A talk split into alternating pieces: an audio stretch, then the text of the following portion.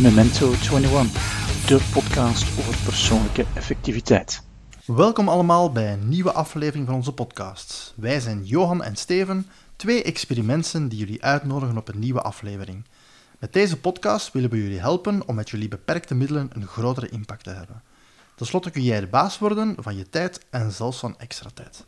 Dag Johan, Hey, dag Steven. hoe is het mee? Goed. Eh, heel veel goestingen eh, eh, in onze podcastopname.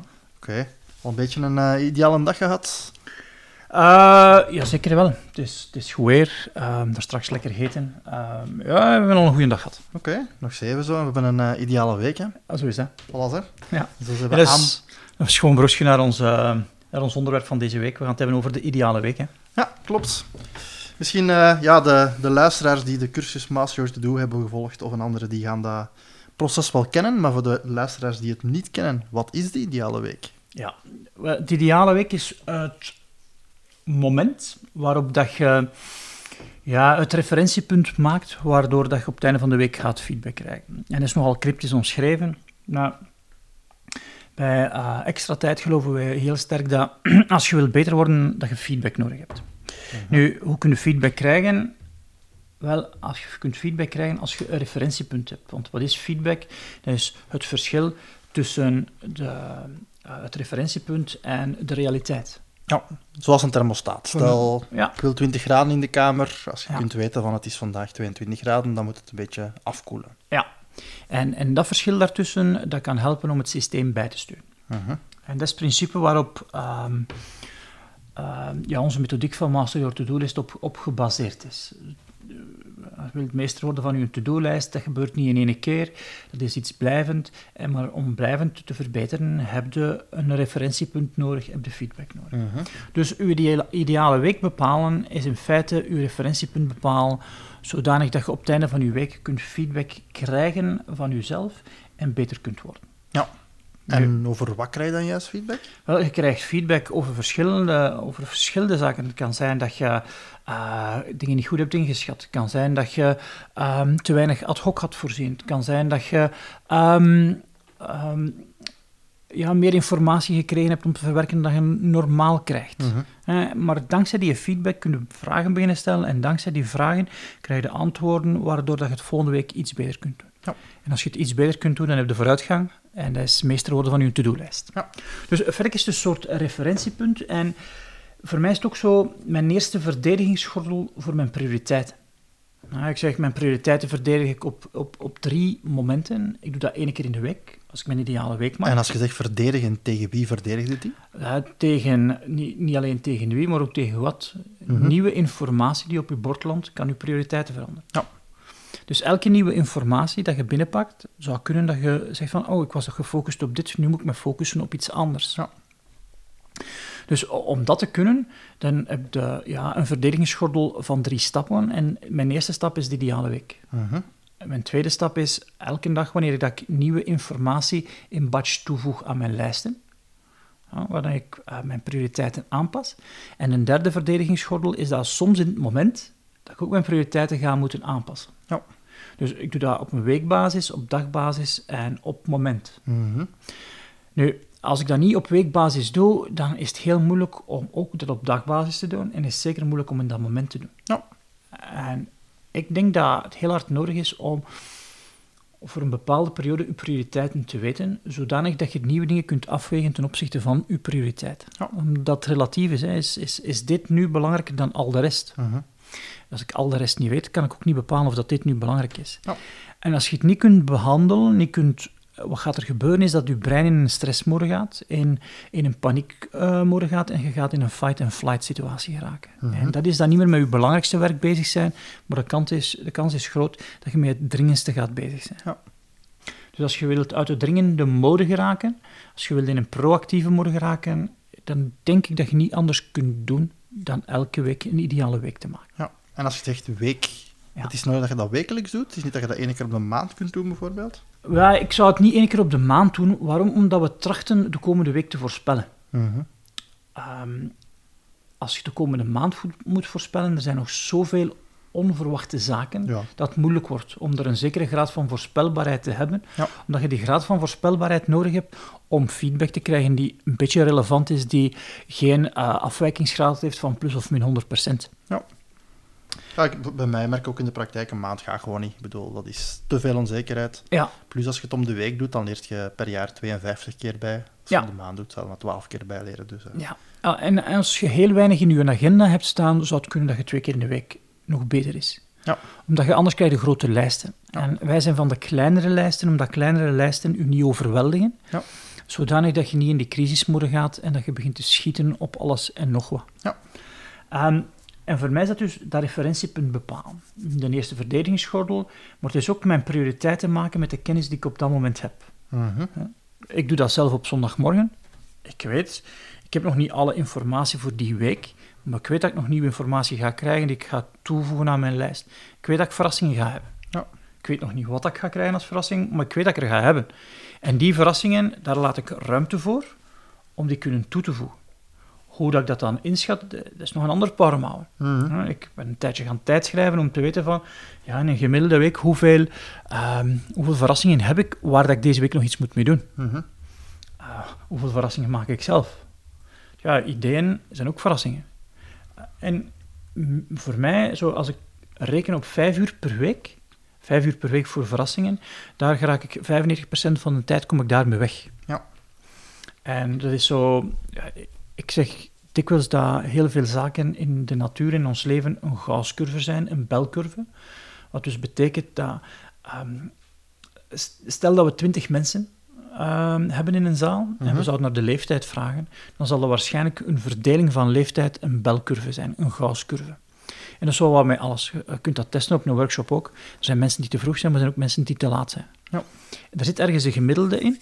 En je kunt dan zeggen, 95% van alle mensen zullen onder deze waarde liggen. En dat is Mhm. wat er gebeurt bij mij met mijn ad hoc. In 95% van de gevallen zit mijn ad hoc onder de 5 uur. Nu, vooral duidelijkheid, dat is ongelooflijk eh, individueel. Ja. Bedoel, als je nu zegt van, ik werk 40 uur en je bekijkt dat voor je werksituatie, sommige mensen kunnen van die 40 uur 38 uur voor verrassingen hebben, anderen kunnen maar 2 uur hebben. Dus dat is, eh, Ja. je zegt nu 5 uur, dat is voor u, maar nogmaals, eh, Ja. dat, is, ja, dus- dat hangt ze- af van het soort werk dat je hebt. En, eh, En, en sommige jobs hebben in zich dat ze niet anders zijn als verrassingen. Hè. Ja. Een brandweer, ja, die, dat is verrassingen. Hè. mhm. Weet je, die weten wel dat ze gaan branden hebben, maar ze weten niet waar. Ja. Op een helpdesk, je weet dat je verrassingen gaat hebben. Hè. Ja, natuurlijk. Ehm, nu, en dat referentiepunt, voor mij is dat ook zo het, het nulpunt waar dat het systeem altijd moet ingaan. Zo, zoals met je wagen onderhoud. Hè. Wat, doe je? Je gaat in rust en je gaat terug alles ja, in een soort, niet echt de default fabrieksmode terugzetten, maar alles terug goed opkuisen, zodanig dat het weer goed gaat vertrekken. Ja. Het is onderhoud doen aan je systeem. Dus het is eigenlijk van een, ik ga niet zeggen een blanco lei terug eh, de nieuwe week starten, van bepalen wat je gaat doen. Ja, en dat is verder wat ik wel doe. Dus eh, en wat is die blanco lijn? In een van onze eerste podcasten hadden we het over het elegant betrouwbare systeem. Mhm. En in onze methodiek bestaat die uit vier lijsten en een kalender. Mhm. En de actielijst, en wij noemen dat een actielijst van deze week, wij gaan die zodanig construeren, zodanig dat op het einde van de week kan leeg zijn. Dat betekent dus als ik mijn ideale week doe, is in feite wat ik maak, is een actielijst voor deze week. Mhm. Ja. Een die doelbaar is, maar ook doenbaar is. En doelbaar betekent dat ik moet in actie kunnen schieten. Doenbaar is dat het moet mogelijk zijn om hem te doen. Dat Ja. wil dus zeggen dat ik capaciteit nodig heb. En in het verleden had ik daar verschillende namen voor. Dus eh, toen dat ik gestart ben met organiseren, ja, heb ik heel veel inspiratie gehaald uit eh, Getting Things Done van David Allen. Mhm. En David Allen heeft zo'n proces dat noemt de weekly review. Ehm, en ik heb altijd last gehad met de weekly review, vooral omdat David, toen dat ik de workshop volgde, ik heb twee keer de workshop gevolgd bij David, ehm vertellen, ja, dat is een, een proces dat je moet doen aan het einde van je week. En ehm, zodanig dat je ehm, je volgende week kunt voorbereiden. Ik heb dat nogal heel letterlijk gepakt en dat werkte dus niet goed voor mij. Aan het einde van mijn week ja, ik wil andere dingen doen dan gaan beginnen voorbereiden van de volgende week.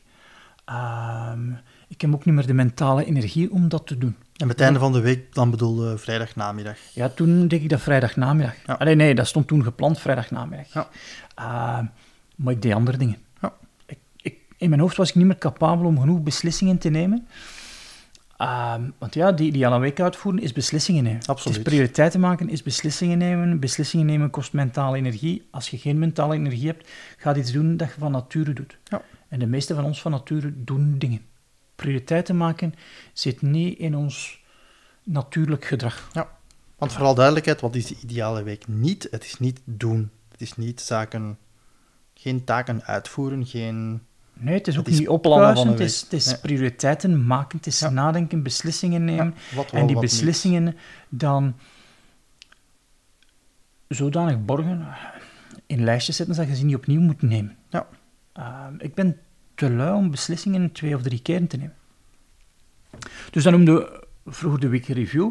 En ik had ook zo wat probleem met de naam weekly review. Eh, niet omdat David Allen dat bedoelde, maar de naam review, voor mij gaat dat over het verleden. En ik Ja. wil een proces van feedback over het verleden, maar ook feed-forward naar de toekomst. Eh, en dan heb ik dat een tijdje een feedback, feed-forward moment genoemd. eh, bij gebrek aan een betere naam. En op een bepaald moment ja, ben ik dat begin ideale week noemen. Mijn ideale week. Dus misschien ook wel een beetje filosofisch. Er is een verschil tussen de idealiteit en de realiteit. Ehm, ja, en ik heb ook niet de verwachting dat het ideale en de realiteit gaan gelijk zijn. Maar ik heb wel de verwachting dat ik daardoor iets kan leren. Mhm. Dat ik tussen het ideale en de realiteit iets kan leren. En door dat te doen ben ik een stukje dichter bij de ideale wereld. Ja. Oh, mooi. en dat was ook zo'n tv-programma, De Ideale Wereld.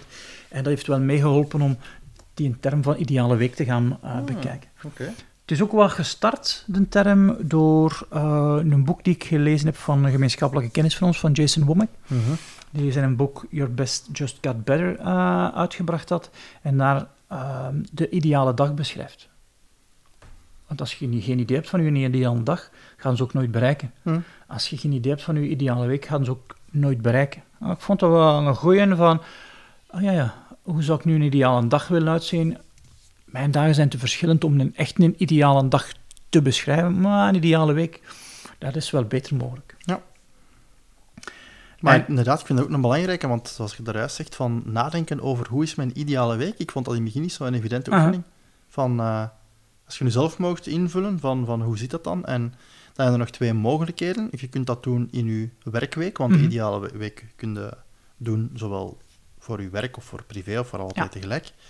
Ehm, maar gewoon eens nadenken van, moest ik nu zelf mogen kiezen, hoe gaat een ideale dag waar je in detail beschrijft, ik sta op en ik zeg maar iets, ik ga een half uur lopen in de natuur, ik douche, ik ontbijt met mijn gezin, ik ga zo verder. Zodat echt in detail opschrijven en ik erover nadenken. Kan heel, wel, kan heel zeggen, ik vond dat een heel interessante oefening. Ehm, en er zijn zo ook wel van, van een paar van die ideale dagen dat ik doe opgeschreven, want ik heb er niet zo één, ik heb er een Mhm. aantal, ook wel uitgekomen. Dus eh, Ja. het is belangrijk dat je eerst in je, in je gedachten maakt van hoe ziet mijn ideale week eruit. Ja. Anders is dat natuurlijk geen punt om mee Mhm. te vergelijken. Dus, eh, Ja, ik, ik vond dat... Covey, die noemde dat ook zo, hè. Begin with the end in mind. Ja. Uit zijn boek The Seven Habits. Ja. Ik vind... Ik, ik vind ja, als je... Ja, als je... In je GPS moet je ook je eindbestemming inzetten om ergens te geraken. Hè. Ja, ja. Het is ook logisch. En, en, en zonder die eindbestemming heb je ook geen referentiepunt. Mhm. Hè? Die eindbestemming is het referentiepunt, je rijdt verkeerd en dan wordt er bijgestuurd. Als je op de maan wilt landen, eh, dan moet je de, de maan ingeven als referentiepunt en de raket zal bijsturen. Ja. Ehm, en ja, ik heb vroeger zelf wel wat weerstand gehad om, om dat te doen, omdat, ja, en, en, en de verrassingen, dan, je bouwt gewoon ruimte in voor de verrassingen. Mhm. Je bouwt gewoon ruimte in voor, ik wil niet gans mijn tijd met die lijstjes bezig zijn, maar een deel wel. Ja. Dus een deel van mijn tijd ben ik heel georganiseerd en een deel ben ik heel spontaan. Mhm.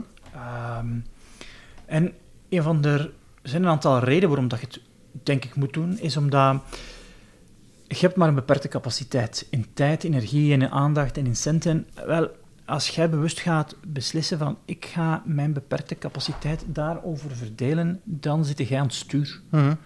Dan vulde jij de ruimte op met wat dat voor u belangrijk is. Ja. Veel mensen laten het opvullen. Omdat ze geen manier hebben om weerstand te bieden aan ja, de, de vraag naar hun aandacht. Mhm. Hun aandacht wordt van alles en nog wat genomen. En omdat ze geen manier hebben om daartegen weerstand te bieden, zijn ze hun aandacht kwijt. Ja. Iemand anders is dan baas over hun aandacht. Ah, ik vind het wel mooi de metafoor dat je de rest hebt over het verdedigen van het fort. Ik bedoel, ik heb echt dat ding. Bedoel, als je zegt van...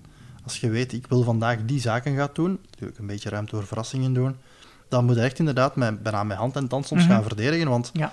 als je op een werk toekomt, mensen praten nu, stellen nu vragen, Ja. je komt nieuwe e-mails tegen. Het is zo gemakkelijk om, daar, om daarin Ja. mee bezig te zijn en dan op het einde van de dag te zeggen, damn, nu heb ik allemaal zaken gedaan behalve wat ik Op mijn lijstje doen, stond. op mijn lijstje stond. Dus, eh, maar dat is wat lijstje dat- hebben is wel een belangrijke natuurlijk, want ik bedoel, dat is het verschil tussen, in, ja, gewoon tussen ik heb het druk en ik ben nuttige zaken aan het Ja. doen. Ik bedoel, druk hebben is gemakkelijk. Mhm. Er zijn mails genoeg, er zijn dingen genoeg, maar dat je de juiste zaken, de juiste prioriteiten legt, dat, eh, daarvoor heb je die ideale week nodig om... Ja.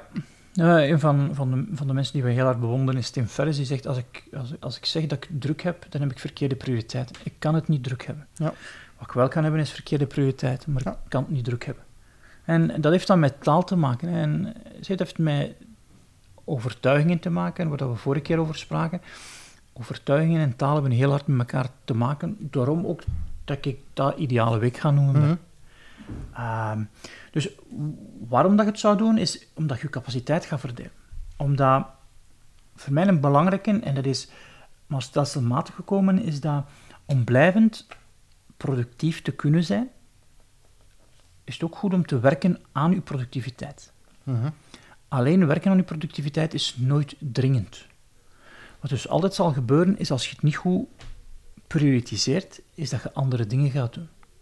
Wat gaat er dan gebeuren, is je prioriteit gaat, productiviteit gaat naar beneden gaan, tot op een bepaald moment dat je zegt, ik moet iets doen, maar dan moet je doen. Dan is het niet meer kiezen, dan word je gedwongen. Ja. En dat vloekt dan bij mij met mijn gevoel van, van vrijheid. Mhm. Waarom zou ik het ook doen, is omdat op sommige momenten van de dag zit je intelligent genoeg om beslissingen te nemen. Maar op andere momenten van de dag zit dat niet. Ja.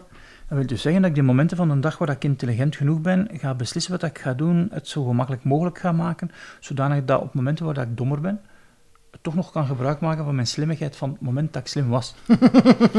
Eentje om over na te denken. Ja, ja vraag het s'avonds niet van prioriteiten te maken, dan gaat dat niet. Hè. Maar als daar op een lijstje staat dat ik nog dingen kan doen Ja. Die gemakkelijk genoeg zijn om te starten, dan kan ik nog wel met mijn prioriteiten Ja. bezig zijn om te doen. Ai, misschien even een verduidelijking van... S'avonds prioriteiten maken, je kunt dat wel doen. Alleen een dag nadien je zoiets van, dit waren niet de juiste zaken. Ja. Je Ja. gaat, gaat niet vergelijken met, met als je een kater hebt of als je, dat je denkt dat je meer aan kunt dan dat Mhm. je eigenlijk maar aan kunt. Maar het is bijna zoiets van... eh, Ja. En, en, en dus ook, denk ik, accepteren dat er op sommige momenten van de dag geen mentale energie genoeg is om goede beslissingen te nemen. Misschien dat zinnetje van de juist, omdat ik... eh, denk voor de, voor de luisteraars kun je daar nog iets mee verduidelijken. Je kunt het niet druk hebben, je kunt alleen maar foute prioriteiten hebben. Ja. In een maatschappij waar druk, druk, druk zo doordrongen is, Ja. ligt de sleutel nu. Maar ik denk dat dit er altijd al gelegen heeft. Mhm. Dat er altijd al te veel geweest is om te doen. Ja. Dat dat niet iets is van onze huidige maatschappij. Mhm. Ehm, ik heb het waarschijnlijk al eens vernoemd. Ik heb een boek in mijn bibliotheek, noemt Getting Things Done. Niet van David Allen, maar vanuit 69. En daar spraken ze van information overload.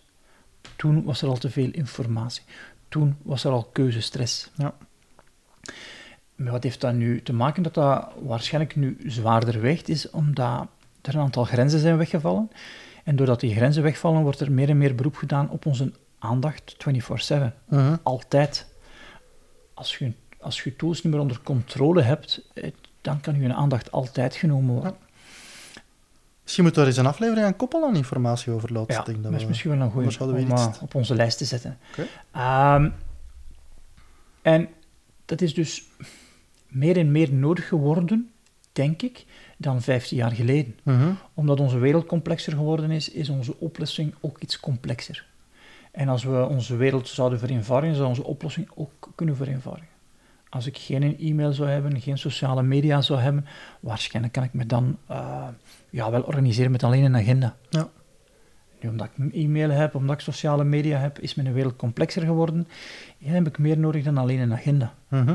Ehm, en waarom dat ik het ook doe, die ideale week, want ik heb al gezegd, het is om mijn capaciteit te verdelen, om te werken aan mijn productiviteit, om zorgen dat op momenten dat ik mentale energie heb, dat ik daar maximaal gebruik van maak, om na te denken en de goede prioriteiten te maken. Ook om ehm, dat ik wil zorgen dat. We hebben heel veel over ons brein. Wel, op bepaalde momenten heeft mijn neocortex niet genoeg energie om met de verrassingen om te gaan. En als die niet genoeg energie heeft, wordt dat afgesloten. En ze noemen dat amygdala hijack. Mhm. Nu, als ik mijn belangrijkste werk al voorbereid heb, word ik niet overspoeld. Want als je het gevoel hebt van overspoeld te worden, dan gaat je neocortex afsluiten. En het zijn natuurlijk ons zoodierenbrein die basis. En dan gaan we wat doen? Vechten, vluchten of bevriezen. Ja. Je moet niet met ons prioriteiten bezig zijn. Mhm.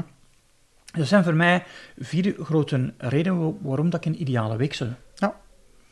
Oké, we hebben het nu gehad over de, de achtergrond en de vraag waarom dat je zou moeten doen. Misschien Mhm. eh, heel concreet, wat doet je in zo'n ideale week?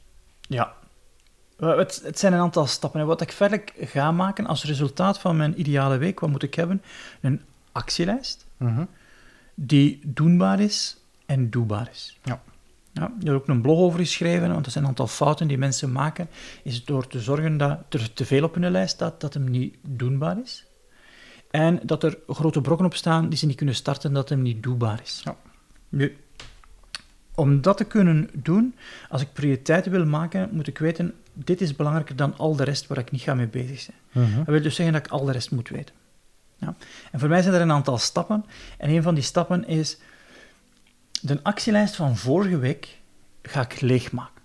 Ook als die Niet leeg is. is. Ja. En dat is iets dat ik geleerd heb van een klant van mij. Het is een pijnlijk verhaal, beschamelijk, omdat, omdat ik zoveel weerstand had om het te proberen. Dat die klant mij echt met mijn eigen woorden moeten coachen heeft. Wat ik nog altijd beschamelijk vind. Dat hij mij zelf moet zeggen, maar Johan, als je dat nu drie weken zou testen, wat gaat dat kosten?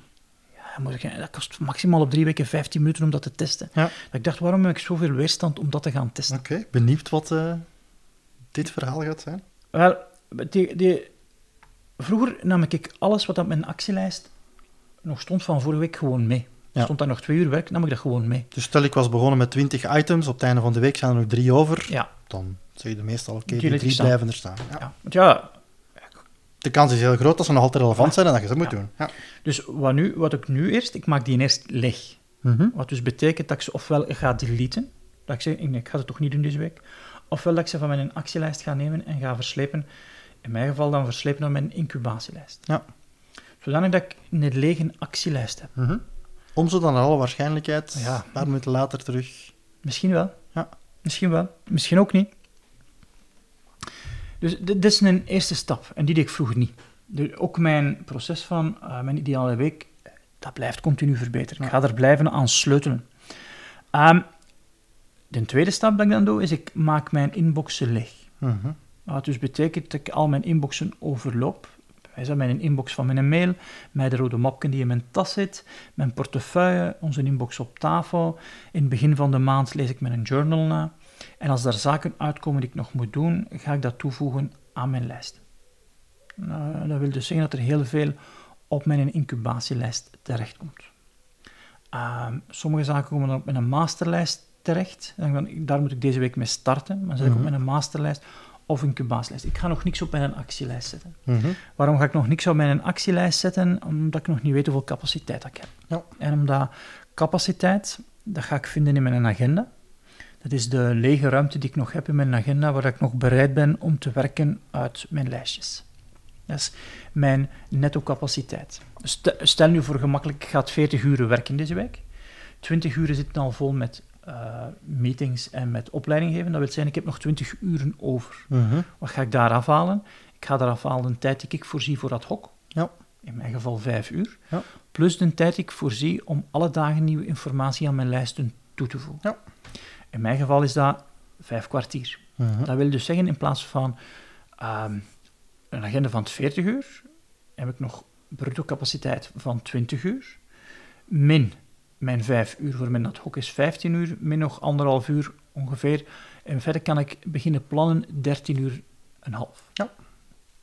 Dus verder kan ik maar op mijn lijst zetten, mijn eerste verdedigingsgordel, ik kan maar in mijn ideale week voor 13 uur en half Mhm. werk op mijn lijst zetten. Ja. Als ik daar meer ga opzetten, ga ik overspoeld zijn. Als ik daar te weinig ga opzetten, ja, dan ga ik het mezelf wel te makkelijk maken. Ja. En een van de dingen die ik geleerd heb, is dat ik was niet zo heel goed in schatten. Ben een chronische onderschatter. Uh, Denk jij niet alleen, denk de meeste mensen. Ja, ik noem mij nu een tijdsoptimist. Klinkt goed. Ja, het klinkt uh, positief, hè. Dus ik ben een tijdsoptimist. Ik, nieuwe dingen denk ik altijd, wauw, een uurtje. En als we er uiteindelijk aan starten en uh, het, het, dan, het, dan meten, blijkt dat dan veel langer te duren. Ik gebruik nu voor nieuwe dingen die ik nog nooit gedaan heb, de factor 2,5. Ja. Dat is zoiets dat voor mij heel goed werkt. Voor nieuwe zaken. Voor zaken die ik repetitief doe, daar heb ik een veel beter inzicht. Ja, ja. En, en, en mijn inschatting gaat niet op projectniveau, maar mijn inschatting gaat op actieniveau. En dat is wel een groot verschil. Um, dus ik heb de, in, de, in, uh, de, inhoud van mijn verzamelplaatsen toegevoegd. Wat ik dan ga doen, is ik ga naar mijn kalender kijken. Ik kijk dus naar mijn kalender. Wat doe ik? Ik kijk naar de voorbije week. Ah, wat heb ik de voorbije week allemaal gedaan? Zijn er nog zaken die ik in mijn agenda zie staan die me aan iets doen denken, mm -hmm. dat ik nog op mijn lijst zou moeten zetten? Ah, ik heb dan een klant bezocht. Ah, misschien moet ik binnen, binnen vier, vijf weken nog eens gaan nabellen. Vier, vijf weken betekent voor mij dan incubatie. Ja. Um, dus ik kijk naar het verleden, dan ga ik naar de toekomst kijken. En ik kijk eerst naar, deze, naar de komende week om die capaciteit te bepalen. Mm -hmm. En dan kijk ik twee, drie weken ver van hoeveel opleidingen heb ik staan. Weet ik van, oh, moet ik materiaal laten maken of niet? Uh, kan ik mijn gesprek met Amira voorbereiden? Dan um, kijk ik zo naar mijn agenda twee, drie weken. Ik heb ook klanten die zes, zeven weken vooruit kijken omdat ze heel veel internationaal reizen. Ja. En dat is een groot verschil. Um, dat is dus een agenda. En nu een agenda is ook verder een actielijst, maar een actielijst waar dat je op een bepaald moment moet doen. Mhm. Soms zelfs tussen bepaalde tijdstippen het moet gebeuren. Ik zelf ga bijvoorbeeld ook mijn, mijn sport inplannen. Um, ja, ik ga op die een dag gaan lopen, ik ga die een dag gaan lopen, ik moet uh, uh, dan uh, een van de kinderen gaan halen. Dat ga ik allemaal in mijn agenda zetten. Dat wil dus zeggen dat ik, als ik mijn ideale week doe, dat ik ook met Sylvian uh, erover gehad heb. -hmm. Omdat ik wil weten van, ja, waar zijn de verantwoordelijkheden die ik op mijn bord krijg van de thuissituatie. Um, dat is de, de kalender, kalender of een agenda. Ik ga dan naar een van de eerste lijsten en dat noem ik mijn wachten-oplijst. En mijn wachten-oplijst is alles wat ik op ontwachten ben, dat andere mensen mij moeten leveren. Ja. Uh, wat heb ik gekregen? Dat ga ik schrappen. Um, en als ik nog niet gekregen heb, ga ik me afvragen, ga ik daar deze week achter aan of niet? Als het antwoord op de vraag ja is, dan ga ik een actie op mijn actielijst zetten. Dat kan zijn dat ik iemand ga nabellen, dat kan zijn dat ik ook een mailtje ga sturen. Uh, afhankelijk van de soort actie dat ik ga doen, gaat op een andere sublijst komen van mijn actielijst. Ja. En, en dan kijk ik uh, ja, naar mijn incubatielijst. En dat is wel een verschil met wat dat, uh, ik geleerd had bij David Allen. David Allen kijkt pas op het laatste moment naar zijn, um, hij noemt dat later missionlijst.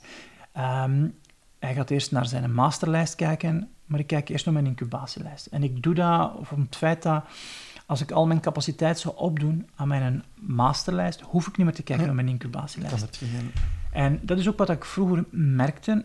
Ik keek daar niet naar. En wat er gebeurde, is dat ik die ook niet betrouwde. Ja. Die incubatielijst. Wat ik dus deed, is... Ik kreeg iets op mijn bord in de week. Ik start er deze week nog niet mee, maar ik moet wel volgende week starten. Ik zette dat toen al op mijn masterlijst. Wat dus maakt dat mijn masterlijst Ja. vergroten. En nu zeg ik, ja, ik zet op mijn incubatielijst. Omdat ik elke week naar mijn incuba of een deel van mijn incubatielijst kijk. Mhm. En dus, er zijn vier mogelijkheden op mijn incubatielijst. Ik kijk naar een item, het kan zijn dat ik het ga deleten. Het is op mijn incubatielijst gekomen, maar ik ga het toch niet doen. Het is niet omdat het op mijn incubatielijst komt dat ik het ga doen. Het tweede dat kan gebeuren is, ik ga het verhuizen van de incubatielijst naar de actielijst. Dus op mijn incubatielijst staan ook enkelvoudige acties. Dat wil dus zeggen, voor dat voorbeeld van die klant nog eens bellen. Ja, ik, de enige actie die ik moet doen is die klant bellen. Misschien komt er uit dat gesprek nog wel informatie waar ik iets moet mee doen, maar dat weet ik nu nog niet. Ja. Dus dat is een enkelvoudige actie. Het kan ook dat verhuist van mijn incubatielijst naar mijn masterlijst, dat dus een project, een actief project wordt. En dan ga ik ook onmiddellijk acties op mijn actielijst zetten. En de vierde mogelijkheid is dat blijft staan. En dan het laatste is dat ik de overblijvende capaciteit die ik nog heb, stel nu dat ik zeg van, eh, ik heb nog tien uur over. Wel, die ga ik verdelen over de projecten die prioriteit zijn deze week om vooruit te gaan, die op mijn masterlijst staan. Dus ik overloop mijn masterlijst. Wat klaar is, ga ik schrappen. Ehm, en de overblijvende capaciteit ga ik over de belangrijkste projecten verdelen. Ehm, de laatste stap dat ik dan doe is, ja, um, vieren dat ik een ideale week gedaan heb. Mhm. En af Niet en toe, onbelangrijk. niet, helemaal niet onbelangrijk. Af en toe ga ik daar ook nog wel een beetje bijsturen. Iets dat erbij gekomen is bijvoorbeeld is... Ik ben zelf een opleiding aan het volgen bij eh, Dan Sullivan. En een van de zaken die Dan Sullivan zegt is dat het goed is om een lijst te hebben. Hij noemt dat de farmerslijst. Dat zijn de 40 belangrijkste contacten dat je in je leven hebt. Mhm. Van die te overlopen en van ook elke week ehm, er mensen op je lijst te zetten die je gaat bellen of gaat contacteren. Ja. Dat noemt hij de farmerslijst. Ja. Ja, dus er, nou, in mijn proces erbij gekomen. Dus Ja. je kunt dat ook nog aanpassen. Maar ik denk die sequentie van die vier eh, lijsten overlopen om je een actielijst te maken, dat wel een belangrijke is. Mhm. En nog eens herhaal, een actielijst leegmaken, de inboxen leegmaken, kalender kijken om capaciteit te bepalen, de wachten op bekijken, de incubatielijst bekijken, de masterlijst bekijken. Dat zijn de grote stappen. Mhm. En als je dat gedaan hebt, ja, dan zeg je van, oké, als ik nu nog werk, ga ik werken uit mijn actielijst. Of uit mijn kalender. Ehm, en dan weten van, dat zijn mijn prioriteiten. Ik weet nu wat dat belangrijk is. En je hebt zo een gerustheid, ja, die ik vroeger niet had. Mhm. Zo vroeger had ik de ongerustheid, "Hmm, is dit nu het belangrijkste waar ik mee kan bezig zijn? En nu weet ik dat dat het belangrijkste is. Ja. En kan ik de rest ook allemaal loslaten, want ik weet dat ik het ook niet kwijt ben. Dat is vind ik zo'n zaligheid. Ja, ik vind het ook altijd zalig dat je weet dat je met de belangrijkste zaken bezig bent en dat je de zaak waar je niet mee bezig bent, dat die nog kunnen wachten. Ja. Want je hebt ze bewust overlopen, incubatie, en je zegt van oké, ja, de, de Mhm. deadline komt er nog niet aan, dat je geen schrik moet hebben dat je ineens deadlines aan het missen bent. Nee. Dus het geeft een, een eh, grote Ja, ik vind gerustheid. een, één, één grote gerustheid. En, en wat ik me vroeger niet realiseerde, is wat ik feitelijk doe, is de soort beslissingen die ik moet nemen, gaan groeperen. Ah, ja. Want wat er op mijn wachten op staat, wat is de beslissing dat ik moet nemen, ga ik er achteraan of niet? Mhm. Wat op mijn incubatielijst Ah, staat, wat is de soort beslissing dat ik moet nemen, maak ik dat actief of niet? Ja. Wat op mijn masterlijst staat, wat is de beslissing die ik moet nemen, heb ik capaciteit en wat is mijn volgende stap? Ja. Dat zijn andere soorten beslissingen die ik moet nemen op die lijst. En bij veel mensen hebben ze die lijst wel, maar die staan allemaal gemixt door elkaar op verschillende plaatsen en moeten altijd in een andere beslissingsmodus schieten. Mhm. Wat dat dus voor dat brein verwarrend is en dus Ja. veel meer energie vergt dan als je het heel mooi ehm batcht en eh, ja, uit elkaar haalt. Mhm. Ik heb de indruk dat een van de dingen die we als mensen goed doen, als het op een hele grote hoop gooien. En wat ik hier doe, is verder ja, vier aparte hoopjes maken, zodanig dat het beheersbaarder wordt. Nu, het rare aan de zaak is misschien wel van, eh, ah, vooral in het begin, van wat dat je doet, is eigenlijk, eh, je neemt hier heel veel beslissingen. De beslissingen noteert je. Ja. Dat wordt een actielijst en dat worden ook andere zaken. Dus je moet het ook maar één keer doen. Je moet Mhm. ze door de week geen drie Ja. keer gaan nemen. Eh, je doet het inderdaad perfect voor je brein, je doet het als je mentale energie hebt. Dus eigenlijk doe je iets ongelooflijk efficiënt, waar je heel de week deugd gaat van hebben. Maar toch, het is een oefening die... Hoe lang doe jij erover? Ja, tussen de 75 en de 90 minuten. Ja, dus het gaat toch inderdaad over, over anderhalf uur werk, waar dat je de eerste keer dat je, dat, dat je het moet doen, het gevoel hebt van, ik ben hier anderhalf uur, ah, ik had dat toch, Ja, niet aan het werken. Ja. Je bent anderhalf uur prioriteiten aan het maken, beslissingen aan het nemen, maar om het cru te zeggen, je doet dus niks. Hè? ja, maar dat is ook zo. Want je zou dat anderhalf uur kunnen gebruiken om nog wat andere to-do's te doen. Mhm. maar, dus dat is in het begin wel... eh, Ja, en dat heeft ook met taal te maken. En, en ja, mij is heel duidelijk gewoon door een klant die zei, ja Johan, wanneer moet ik mijn echte werk dan doen? Ja. Ik dacht van, ah, maar dat is een van de bottlenecks. Dus sommige mensen noemen het ook niet hun echte werk. Mhm. Maar als je voor duizend uren werk liggen hebt en je hebt maar tien uren, ja, dan is je belangrijkste werk uitvissen van die duizend uur wat dat je belangrijkste werk is. Alleen noemen mensen dat niet het echte werk. Het echte werk dat wij noemen is acties. Ja. Dingen realiseren, niet voorbereiden. En dat is wel gek. Ik heb ooit zo tijdens een opleiding een werkvoorbereider gehad. Wat is dat? Dat is iemand die in een eh, productiehal het werk voorbereidt dat er moet gebeuren. En die, die zei, Johan, wat ik me nu realiseer is dat ik ben werkvoorbereider van mijn collega's. Ik heb mijn eigen werkvoorbereider nodig. Hij zei, het werk voorbereiden van mijn collega is mijn job, maar Ja. niemand bereidt mijn eigen werk voor. ik vond dat zo'n hele mooie. Dacht van, jij hebt gesnapt. Jij gesnapt. Ik had het zo nog niet zo goed gearticuleerd, maar dat is het werk. Ja. En, en nu denk ik ook, ja, ik heb ook een eigen werkvereenvoudiger nodig, want een deel is werken om mijn productiviteit, een ander deel is productief zijn. En ja, soms is het zo duidelijk, maar Ja. ons taal gaat ons verraden van hoe dat we erover denken. Ja, dat is wel mooi. Dus verder, uw ideale week doen is uw belangrijkste werk van de week doen. Als je dat al gedaan hebt, is uw week al bijna geslaagd. Hè? Ja, klopt. Nu is het juist nog doen. Ja. En doen heeft heel veel te maken met zorgen dat mijn aandacht kan gefocust zijn. En dat heeft heel veel te maken met mentale energie. Ja. Dus als je iets niet doet dat op je lijst staat, heeft dat te maken met dat de weerstand om in actie te schieten te groot is voor de mentale energie dat je hebt. Dus ofwel kun je op dat moment energie gaan pompen, ofwel kun je de weerstand verminderen door ofwel het kleiner te maken. Misschien nog goed nieuws voor de luisteraars die zeggen: Ik heb het al heel druk en ik heb een overvolle agenda. Als uw agenda overvol staat, heb je bijgevolg niet veel capaciteit meer over om Nee. dingen voor een actielijst te maken. En heb je dus minder tijd nodig om je ideale week te maken. Ja, Want er schiet niet veel tijd meer over. ja. Waarschijnlijk kun je dan best eens nadenken hoe dat je ja, capaciteit, dat je kunt capaciteit maken, kunt bijmaken. Hoe Mhm. dat je moet gewoon naar al die vergaderingen gaan, kun je niet meer delegeren. Ja. Ehm, want Ja. anders komt er op, eh, waar ik de eerste keer uitkwam als ik de capaciteit berekende, zijn de, een negatieve capaciteit. En dan weten, oké, Ja. de rekening klopt niet. Ja, het is logisch dat ik eh, altijd naar huis bel om te zeggen, zet het maar in de frigo, ik zal het eh, later wel in de microgolf oversteken. Ja. Eh, dat is wat er gebeurt. Hè. En, en dat leidt tot, tot, moet je dat nu doen, privé en professioneel? Ik doe dat wel. Mhm. Dus ik maak maar één keer een ideale week en dat is over Hans mijn leven. Dus op mijn lijsten staan zowel projecten voor thuis als voor professionele, dus dat mijn leven in elkaar zit. Ja. Toen dat ik nog voor uh, Colruyt werkte, had ik eh, ja, de vier lijsten, zowel voor het werk als voor ehm, eh, privé. En waarom zeg ik vier? Omdat mijn kalender altijd gemeenschappelijk geweest is. Die Mhm. heb ik altijd gemeenschappelijk gehouden. Ehm, dus ik had een actielijst voor thuis, ik had een actielijst voor het werk, ik had een, actielijst, ik had een masterlijst voor thuis, een masterlijst voor het werk, incubatielijsten voor de beiden en dan wachten op voor de beiden. Ja. Maar de kalender is voor mij altijd gelijk gebleven. Oké. En nu zit bij mij alles in hetzelfde systeem. We hebben gezegd, eh, het duurt ongeveer anderhalf uur. Mhm. Wij doen dat allebei op zondagochtend. Ja. Eh, maar op zich maakt het niet uit wanneer dat je het doet. Het belangrijkste is dat je de tijd kunt nemen die je nodig hebt om het proces te doen. En twee, dat je genoeg mentale energie hebt Om het te doen, hè. eh, om het te doen. Ik Ja. heb mensen die zeggen, oké, ik doe dat op maandag voormiddag, dan ben ik uitgerust na het weekend. Mhm. Ehm, daar is dan vooral het belangrijkste aandachtspunt. Ja, ziet dat je de tijd kunt nemen. Dat je dan Ja. niet zegt van, nu is er hier iets ad hoc of Mhm. een dringende verrassing waar ik Ja. eh, iets moet rond doen. Ehm, je hebt ook mensen die zeggen, doe het op woensdag. Want het maakt niet uit, hè. U- Uw week kiest je zelf van wanneer tot wanneer dat is. Ja. Dus eh, zolang dat je maar die week kan aanzetten. Dat je, Ja, en, en ik doe dat nu op, op zondag, om, maar ik kan het nu al gelijk wanneer doen. Ehm, omdat ik dat zo dikwijls al gedaan heb, dan wordt het makkelijker, ook om dat op andere plaatsen en op andere momenten te doen. Maar ik vind het nog altijd handig om dat zondag voormiddag te doen. Ik heb dan heel veel nagedacht en dan daarna een toerke lopen.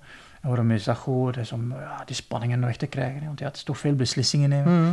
En dan is het bij mij eh, op. En dan ga ik beter iets fysiek doen. En Ja. dan ja, een kilometer of zes, zeven eh, gaan lopen. En helpt mij om dat hoofd, ehm, ja, de residu van die eh, beslissingen nemen uit mijn lijf te krijgen. En dan ja, een douche en dan kan ik misschien ook beslissen om wat te werken uit mijn actielijst. Of doen we niks. Ja. Ik ben afhankelijk hoe dat ik het ingeschat heb die week. eh, heb ik nog capaciteit voorzien op zondag of niet Ja. om, om te werken. Nu, anderhalf uur is direct toch een, een redelijke timing. Als Mhm. je zegt van, eh, als je nieuw met dit verhaal bent, hoe begin je daar dan best aan?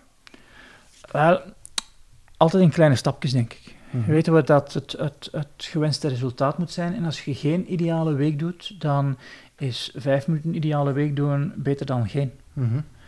Ehm, dat is ook wat we de mensen meestal aanraden, is van, kijk, ehm, als je nieuw start, start met je wachten op en gaat op het einde van de week eens kijken van, wat staat er nu allemaal op, wat ga ik achteraan. Dat is al een kleine soort ideale week doen. Ja, klopt, dat was een stuk. Ehm, en dan bouwt, ja, bouw het op. Eh, Van 15 minuten, 30 minuten, 45 minuten. Bouwt dat een beetje op. En wat merk ik is dat sommige mensen zeggen, maar ik krijg het niet rond op 15 minuten. Dat is ook niet de bedoeling, maar je zegt gestart. Mhm. Maar mag ik dat niet langer doen? Tuurlijk mogen we langer doen. Dat is net hetzelfde dat je zegt van, ja, ik ga lopen en het is voldoende dat ik een kilometer heb gelopen heb voor een succes te zijn, maar je moet ook nog langer doen. Ja. Maar één kilometer is voldoende. Ja, klopt. Ehm,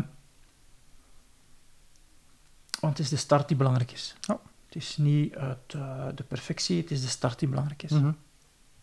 Kwestie van eh, de verschillende dimensies, denk ik dat we al een paar besproken Mhm. hebben. Ehm, je doet die natuurlijk alleen. Het gaat over de to- to-do's die jij gaat doen Ja. die week. Ehm, Ja, je leeft niet in een vacuüm. Hè. Maar je leeft niet in een vacuüm. Dus inderdaad, de, de meest evidente zijn inderdaad partnergezin van eh, Mhm. wie is er of wie gaat er maar leren Ja. wie kookt, wie is er wanneer thuis, dat je daar rekening mee houdt. Eh, ook op het werk natuurlijk. Ja. Welke prioriteiten heeft uw baas of uw dingen gekozen waar jij die week een bijdrage moet doen. Dus eh, we hebben het ook daar in de podcastaflevering rond Teamwork over gehad. Dat, Mhm. ook, dat je als team een ideale week kunt doen. Ja. Goed, dat zo wat de belangrijkste zaken van de ideale week waren. Misschien nog een paar, eh, wat zijn de meest gemaakte fouten? Of kun je dat wat anders kunnen formuleren? Ja, je kunt, so- soms als je iets nieuw doet, kun je beginnersgeluk hebben, maar kunt ook beginnersfouten hebben. Hè. ja. Ja, zo een nieuw spel en je, je wint, ja, dat is beginnersgeluk. Hè. Ja. Maar je kunt ook beginnersfouten maken. En een van de belangrijkste, vind ik, is ehm, ja, dat niet doen op een moment dat je voldoende mentale energie hebt. Gewoon op het verkeerde moment doen. En dat ligt dan niet aan u eh, dat je niet genoeg discipline hebt. Nee, het ligt eraan dat je niet genoeg mentale energie hebt om iets te doen dat tegen 99,9% van de mensen hun natuur is. Mhm. Hoe weet je eigenlijk dat je genoeg mentale energie hebt? Wel, als je iets doet tegen je, eh, tegen uw natuur, heb je voldoende mentale energie. Ja, als je hieraan kunt beginnen, dan... eh, Ja, Ja. dan, dan heb je voldoende mentale energie. Ehm, een andere fout is niet beginnen vanuit capaciteit. dat was in het begin bij mij, omdat... Vroeger plande ik mijn week van de dingen die ik graag zou willen doen. Mhm.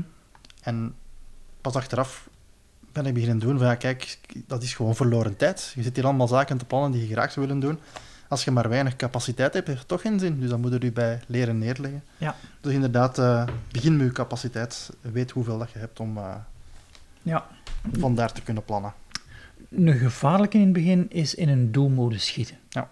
Ja, je ziet iemand staan op je wachten op, beginnen bellen en je krijgt die aan de lijn en dan met het antwoord dat je krijgt van die persoon beginnen werken. Mhm. De ideale week gaat niet over werken, het gaat over beslissen. Ja. Ehm, dat is een gevaarlijke. Ja. Dat je dan in een doelmodus schiet en dat je dan de oefening van de ideale week niet helemaal afwerkt. Mhm. Volledig akkoord.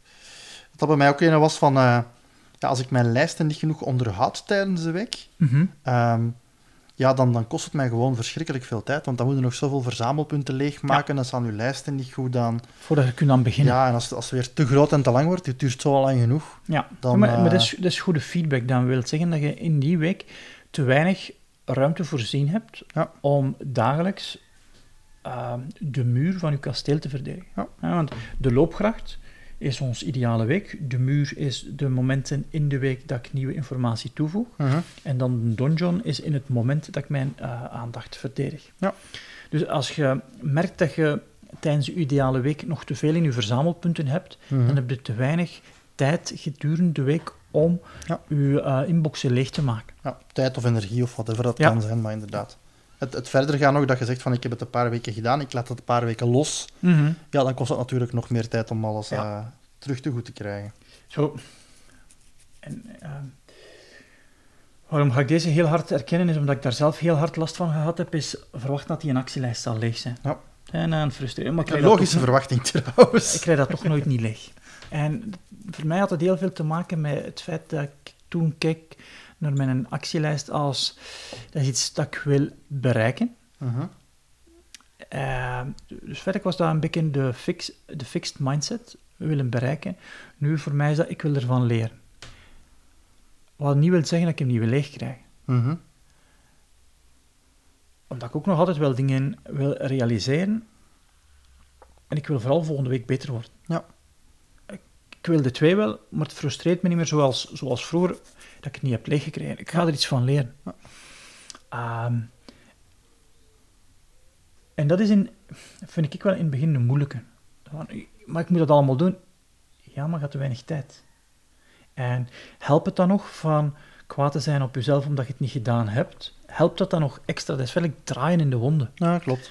Uh, en daar ben ik heel goed in. In mijn eigen wondes nog eens te draaien en dan zeggen, oh, dommerik, als ik iets verkeerd gedaan heb. Oh, Ja, ik heb herkenbaar. mijn eigen ook weer op betrapt van, ik, ik doe iets verkeerd. Ik zeg dommerik tegen mezelf. Ik denk ja, hetgeen, ik, ik heb iets dom gedaan, maar ik was geen dommerik. Mhm. Ik had iets dom gedaan. En dan, dat is hoe dat je naar de dingen dan kijkt. En op sommige zaken ja, heb ik een fixed mindset. Ik zou graag een open hebben over alles, maar op sommige zaken heb ik een fixed mindset. Ja, en de laatste natuurlijk is nog geen gewoonte. Ehm, ja, geef dat tijd. Hè. Het is ook iets dat je elke week doet, dus niet elke dag. Het duurt iets langer dat in je vingers zit. Ja. Maar wat, wat kan helpen is dat je het met iemand samen doet. Hè. Ja. Dat je het met iemand samen doet. Dat je engageerd samen in een vergaderzaal gaat zitten, uh, u elkaar op, op het spoor helpt uh, houden. En, en meer en meer raak ik ervan overtuigd dat uh, accountability organiseren de beste manier is om ons gedrag te veranderen. Ja. Um, aan iemand moet een rekenschap afleggen waar dat je van zegt van, oh, nee, ik, ik, ik, ik wil niet dat ik moet zeggen dat ik het niet gedaan heb. Ik merk dat in ieder geval voor mezelf de beste manier is om dingen in mijn gedrag te krijgen. Mm -hmm. Goed, we zijn bijna door onze tijd. Uh, misschien nog een paar vragen. Hoe, hoe verwerkte jij je gewoontes? Als je zegt van ik, heb, uh, ik wil dit doen als ochtendroutine, hoe, hoe plant jij die zaken in? Of, uh... um, ik heb daar capaciteit voor nodig. Mm -hmm. Nu, um, ik, um, als ik mijn capaciteit bereken, bereken, hou ik daar rekening mee. Ja. Dus ook bijvoorbeeld voor lopen. Ik, weet, ik wil twee keer twintig minuten mediteren op een dag. Ik voorzie daar tijd voor. Um, mijn ochtendritueel kost 40, 45 minuten. Ik heb die een tijd nodig. Mm -hmm. Dus als ik die niet heb, ga ik dat ochtendritueel ook niet doen. Dus daar moet ik tijd voor voorzien. Dat zit dus niet meer in capaciteit. Uh, en uh, mediteren 20 minuten staat ook niet op mijn actielijst. Dus dat doe ik niet. Maar ik heb wel een lijstje waar ik bij, een beetje bijhoud, wat ik uh, al gedaan heb van mijn gewoontes of niet, waar ik kan afkruisen ja. of dat gedaan is of niet. Een soort habit journal. Ja. ja. een soort habit journal inderdaad, waar ik kruisjes kan zetten of dat ik het nu gedaan heb of niet. Ja. Of dat ik mijn vitamines al heb ingenomen, of dat ik gisteren mijn uh, dark classes heb opgezet, of dat ik ben gaan slapen voor 10 uur 30, of dat ik in mijn journal heb geschreven. Ja. En noem het maar op. Ik denk dat er momenteel een stuk of 30 op staan die ik trek. Oké. Okay. Um, en misschien de laatste is, wat ik ook een tijd gedaan heb, uh, omdat als je je week in kaart brengt, de ideale week, dus dan alles tezamen. Uh, ik heb ook een tijd gedaan in mijn Outlook-agenda, uh, een tijd op papier ook gewoon, echt van s morgens tot s avonds geschreven wat dat je wilt doen, de grote ja. blokken. Uh, omdat in het boek van Jason Womack stond ook van, en, en als je daar je week ziet, of je planning van je week ziet, daar komt ook naar boven wat dat belangrijk voor mm -hmm. is. Daar komt naar boven hoeveel uur je gaat werken. Daar Ja. komt naar boven of dat je momenten voor sporten hebt ingepland. Mhm. Daar komt naar boven of dat je genoeg familietijd hebt ingepland, als dat voor u belangrijk is. Mhm.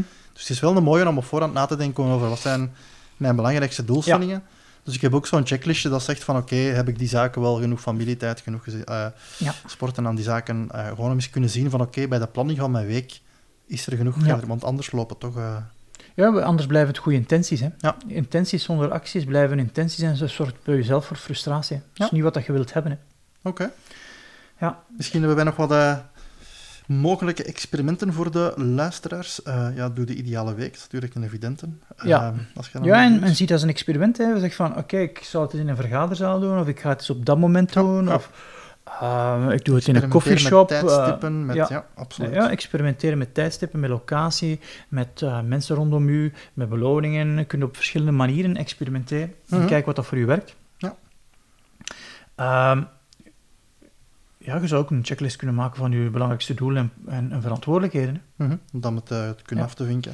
Ja. Dan zou ik zeker de oefening eens doen van uh, die boek dat we beschreven hadden. Van, uh, schrijf voor jezelf een keer in detail op hoe dan een ideale dag Mhm. eruit ziet. Echt Ja. in detail.